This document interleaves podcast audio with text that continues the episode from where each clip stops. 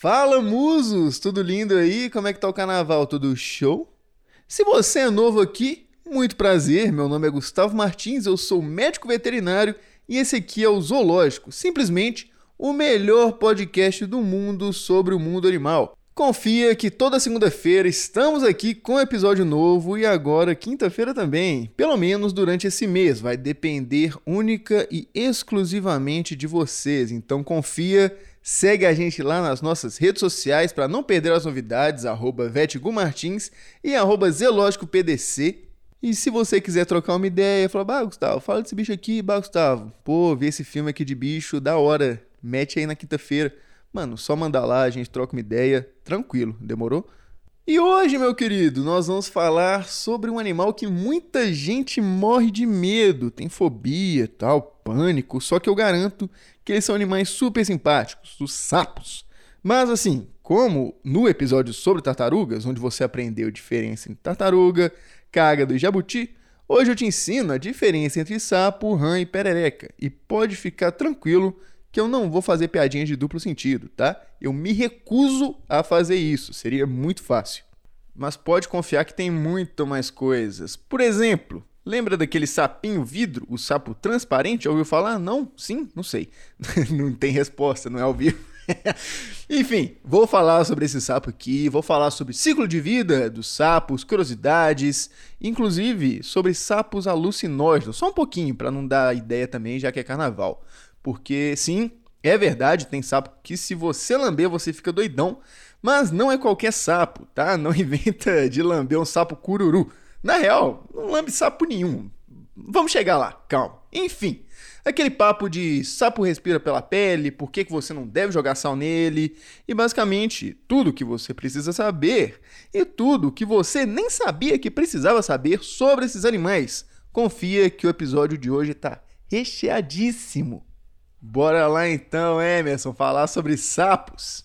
Antes da gente começar, só me liguei numa parada aqui porque eu treino na academia Saputim Marilândia. Pois é, abraço aí, galera. Priscila, Elias, tamo junto. Muito obrigado por tudo. Bora lá então. Valeu!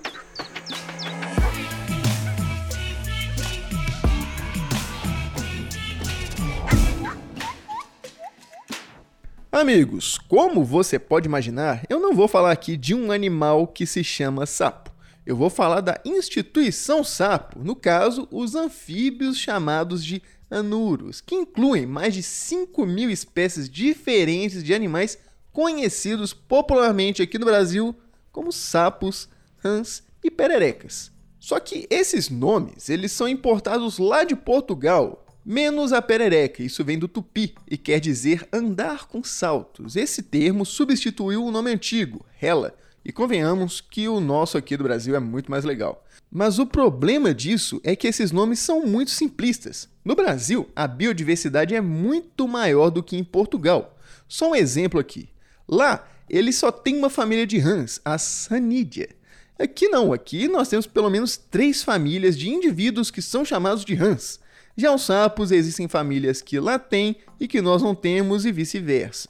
Ou, oh, e eu tô falando de família aqui, só que não é família Velozes Furiosos não, tá? Pai, mãe, filho e amigos. Eu tô falando aqui é daquela parada de filo, ordem, classe e família. No caso, não confunda, por favor. Mas o ponto é que essa divisão de sapos, rãs e pererecas não faz jus a toda a biodiversidade que nós temos aqui. Por isso que no meio científico se usa nomes científicos, entendeu? Não é só para parecer bonito não. Mas, como eu não sou cientista e provavelmente nem você que está ouvindo é, vamos trabalhar aqui com sapo, rã e perereca. Demorou? Seguinte, sapo. Ele tem a pele rugosa, áspera, seca. Na maior parte dos casos, eles são bem maiores que as rãs e pererecas e só vão para a água na época de reprodução e acredite ou não, eles são venenosos. Toma como exemplo um clássico aqui do Brasil, o sapo cururu na beira do rio. Quando o sapo canta, ô maninha, é porque tem frio. Sabia que a letra era assim? Não, né? Nem eu descobri agora. Enfim, o sapo cururu é grande, para lá de 10 centímetros. E o veneno produzido por ele é chamado de bufotoxina, e ela fica em glândulas, no que seria a parte de trás da orelha dele, se formos comparar com a gente. Mas não é tipo cobra que vai te morder e injetar o veneno. Para o sapo, isso serve mais como uma proteção. Essa substância só é liberada quando essas glândulas são estimuladas, o que normalmente acontece dentro da boca de um predador. E assim, você não vai morrer disso, porque, né? Eu espero de verdade que você não morda um sapo cururu na beira do rio. Mas isso pode acontecer com o seu cachorro. Aí complica um pouco, porque é uma substância alucinógena e que afeta o coração, então ele pode morrer ou ficar tipo muito doido. Em todo caso, se você viu que o seu cachorro pegou um sapo, pô, mano, no mínimo, dá uma ligada pro veterinário dele para explicar o que, que aconteceu, demorou? E fica de olho. E aqui, aproveitando que eu tô falando disso, como eu comentei lá na introdução, realmente existe sapo que se você lamber ele, vai rolar uma parada aí com a sua mente. Mas, mano, né? Me ajuda aí. Lamber sapo, cara. Pô, tá de sacanagem, né? Vamos combinar. E não é qualquer sapo. Não inventa de lamber o sapo cururu. Eu também não vou aqui revelar qual sapo que é. Vai que tem alguém ouvindo aí que pega uma pilha, sei lá, né? Carnaval. Pessoal às vezes se passa. Mas pode ficar tranquilo, não lambe sapo brasileiro. Esse sapo tem lá nos Estados Unidos, então, assim, não lambe sapo. Rãs. Ao contrário dos sapos, elas são lisas, pele de bumbum de neném, só que úmido, e tem pernas grandes em comparação ao corpo, justamente para pular em distâncias maiores do que o sapo consegue. Além disso, também tem membranas entre os dedos para nadar melhor. E ao contrário dos sapos, que só vão perto da água na época de reprodução, as rãs estão sempre por lá, tranquilas e sossegadas. E o legal delas é que dá para comer. Na verdade, se você parar para pensar, dá para comer qualquer coisa pelo menos uma vez na vida. Mas dizem os críticos gastronômicos que a carne de rã tem um sabor parecido com carne de frango. E não é tão estranho assim, igual você pode estar tá pensando. Tipo, não é servido uma rã inteira cozida. Meio que são só as patas e tal. Eu acho, né? Pra falar a verdade, eu nunca comi rã, não sei. Mas pelo menos eu não encontrei ninguém que come, tipo, costela de rã, cabeça de rã. E nem vem de nojinho aqui, tá? Se você deve comer um monte de coisa que não faz a menor ideia do que seja. E também, mano, nem é rã, aquela rã que você pega na lagoa e tal. Não é nada disso. Tem criação para isso, feito exclusivamente para o abate, com higiene, com fiscalização. Então, sei lá, se você for no supermercado e encontrar um pacotinho de carne de rã, pode saber que é uma rã, no mínimo, bem cuidada. Perereca. Essa aqui fica nas árvores. E assim como a maçãs tem a perna mais desenvolvida para dar longos saltos. E o legal dela é que na ponta dos dedos ela tem tipo um disco viscoso que serve tipo como um adesivo para grudar nas superfícies. E aqui que o bicho pega. Sabe aqueles sapos super coloridos que dizem que se você encostar nele você morre de tão venenoso que eles são? Pois é. Uma boa parte deles são pererecas, então cuidado, tá? Se você é o cara das trilhas no meio da floresta, sei lá, viu um sapinho azul mó bonitinho olhando pra sua cara, putz, velho, evita de pegar nele. Beleza que eu duvido que você vai morrer só de encostar nele, mas no mínimo você vai ter alguns probleminhas e acabou seu passeio. Ou não. Se você for um pesquisador, pô, pode até acabar descobrindo uma nova espécie. Se estudar, pode até tirar uns remédios dessa toxina e tal. Então, dependendo das suas prioridades aí da sua vida, do seu campo de estudo, pode até ser legal encontrar com um desse no meio do caminho. Mas vamos lá. Ainda sobre esses animais em geral, porque eles são de uma galera um pouco peculiar, os anfíbios. Peculiar que eu digo é que eles são animais de transição da vida aquática para a vida terrestre, com exceção de algumas espécies específicas, os anuros em geral não conseguem se emancipar 100% da água. E isso vem de milhões de anos atrás. Os fósseis mais antigos que temos de anfíbios vêm por volta de 380 milhões de anos. E hoje, além dos anuros que eu tô falando aqui hoje, também tem os caudatas, que é o bonde das salamandras, e os Gimnophiona, que é o bonde das cobras cegas, animais esquisitíssimos, diga-se de passagem aqui. E quando eu digo que eles dependem de água, não é igual a gente que meio que tem que tomar água senão morre. Tipo, todo ser vivo depende da água nesse ponto. A parada deles é que o ciclo de vida desses animais é dependente da água, com pouquíssimas exceções. Tipo, uma mulher humana não depende de um rio para ser fecundada. Um feto humano não depende de uma lagoa para se desenvolver. Entendeu a diferença?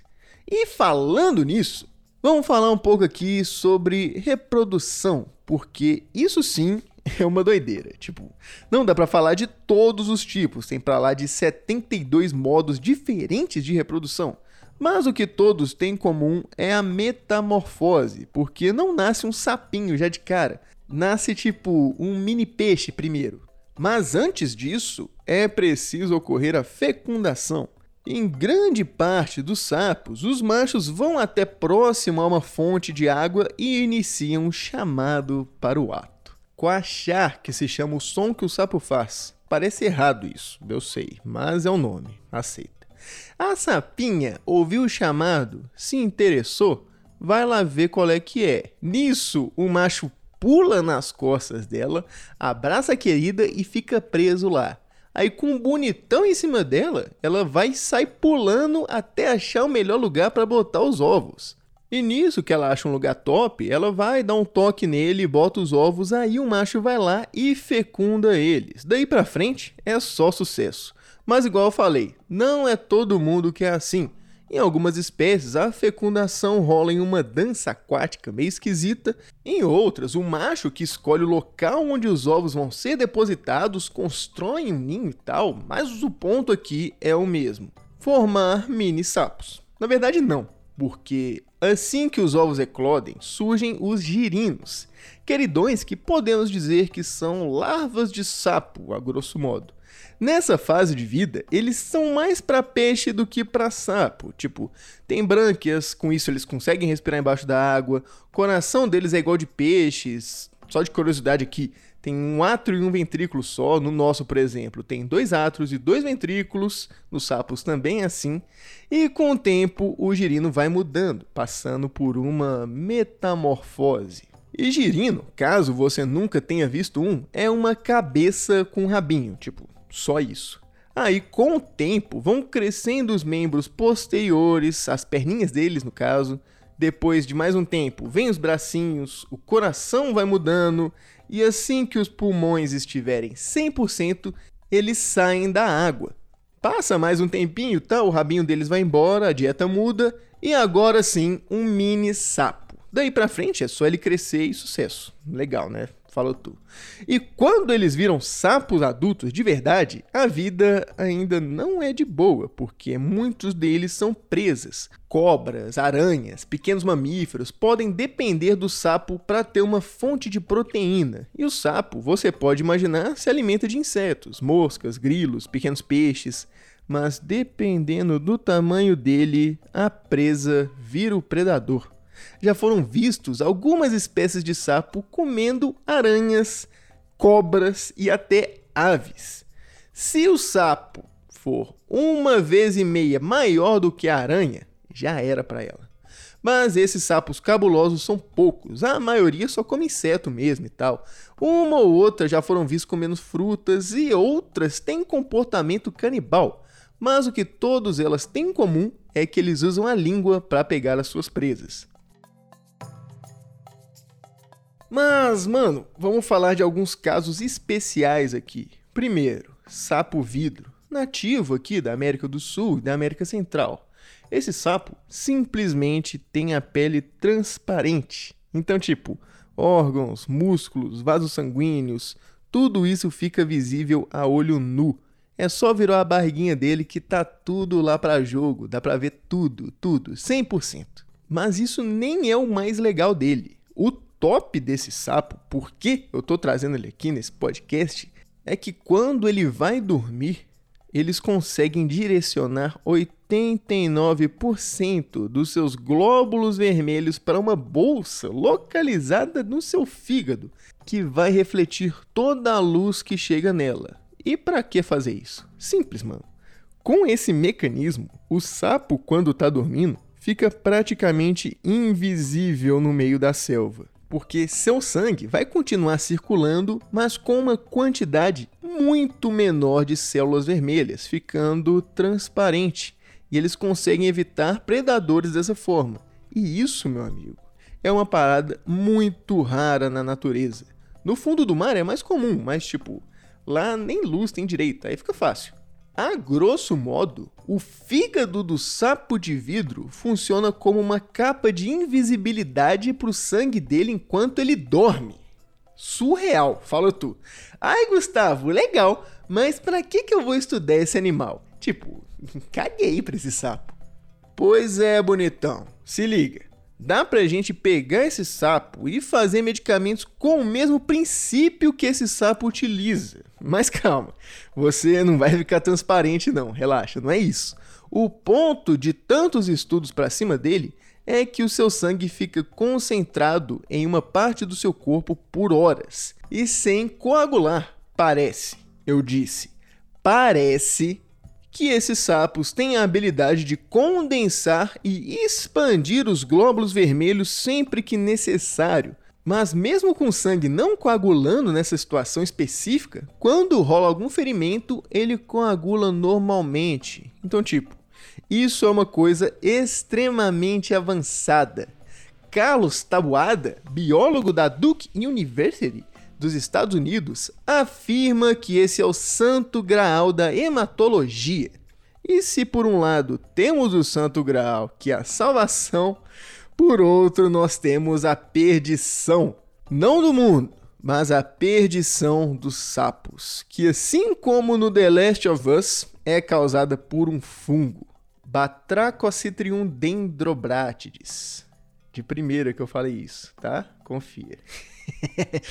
chamado também de fungo devorador de pele. E olha que coisa terrível, cara. Esse fungo já foi responsável pela extinção de pelo menos 200 espécies de sapos. Tipo, que isso, mano? que absurdo. Segundo Matt Fisher, microbiólogo do Imperial College de London, esse é o pior agente patogênico da história do planeta. Palavras fortes. Me parece um pouco exagerado. Mas, tipo, o negócio é feio mesmo, tá? Pra matar umas 200 espécies não é brincadeira, não. E tudo indica que esse fungo emergiu na Coreia, mais ou menos nos anos 50, e com a ação humana se espalhou pelo mundo, chegando à África, às Américas, Europa, Austrália. E a parada desse fungo, o motivo dele ser tão mortal assim, é porque ele atinge a pele desses animais, que é porosa. Isso quer dizer que ela é cheia de microaberturas, e é com isso que eles respiram e conseguem se hidratar. Por isso, meu amigo, quando você, criança, jogou sal no sapo, ele morreu. Não é que ele tem alergia a sal, é porque você, seu psicopatinha, quando joga sal na pele do sapo, ele vai reagir com a mucosa que é muito sensível e vai desidratar esses poros. Com isso, o sapo ele morre asfixiado. Pois é, queridão. Espero que a sua consciência esteja pesadíssima agora que você sabe o que você fez no verão passado, safado. E o ponto desse fungo, que eu vou chamar de BD, é que eles vão se alimentar das proteínas da pele do sapo. Com isso, vai destruindo ela e matando ele em até quatro semanas. E mano, isso é tão mortal que já foram relatados tapetes de sapos mortos em alguns lugares. Tipo, tinha tanto sapo morto que não dava para ver o chão. Só que tem cura. Não é The Last of Us aqui não, tá? Relaxa. Mas ainda não dá para curar todos os sapos do planeta. A logística não rola. Então o que dá para fazer é evitar mas é complicado, porque, tipo, não tem só esse fungo, tem outro que pega as salamandras, que matou praticamente todas da Holanda. Aí os Estados Unidos foi, baniram a importação de salamandras para evitar o BO. Mas, tipo, tráfico ilegal ocorre solto, não tem o que fazer. Então, realmente é complicado segurar a onda desse fungo. Se eu soubesse como solucionar isso, eu falaria aqui na moral, feliz a vida, só que eu não sei. E outra coisa, só tranquilizando aqui a galera, pode ficar tranquilo, tá? Que mesmo se esse fungo sofrer uma mutação e começar a pegar em gente, não vai rolar um apocalipse. Tá tudo bem, pode ficar tranquilo. O perigo aqui é o apocalipse dos sapos, não do homem. Mas aí, fala tu, sapo é doideira, né não? Eu curto muito. Cara de simpático, cara de gente fina. Pena que tem uma galera aí que se passa e lambe eles. Só reafirmando aqui, tá? Não lambe sapo, cara. Não faz isso em hipótese nenhuma. Tem uma galera famosinha aí do meio biológico que já lambeu sapo, fez vídeo e tal, mas pô, mano, pra quê? Mó vacilo. Ficar passando a língua nas costas de um sapo, mano. Me ajuda aí. Mas é isso. Espero que vocês tenham gostado desse episódio de hoje. Eu curti muito. E se liga lá nas nossas redes sociais, demorou? Quinta-feira estou de volta. Filme de bicho. Pequeno spoiler aqui é filme de urso. Confia, de criança, bonitíssimo. Não é tão lindo assim, não. Basicamente a história de um cara tentando provar que é homem. É, a grossíssimo modo é sobre isso. E é isso então. Te vejo aí na quinta-feira. Demorou? Valeu, rapaziada. Tamo junto demais. Muito bri. Ah, e aqui, todas as referências que eu usei vão estar aí na descrição do episódio, tá bom? Qualquer dúvida, qualquer coisa, me dá um toque que a gente vai trocando ideia. Tem uns artigos aqui top, umas pesquisas aqui, outra ali. Então, se, sei lá, se quiser saber mais sobre sapo, me dá um toque que eu te mando as paradas também, tá rolando. Show? Valeu! Sapo cururu na beira do rio. Quando o sapo canta, ô maninha, é porque tem frio. A mulher do sapo deve estar lá dentro, fazendo rendinha, ô maninha, para o casamento. Essa é a letra. Abraço. Isso foi um Drop the Mic. Falou!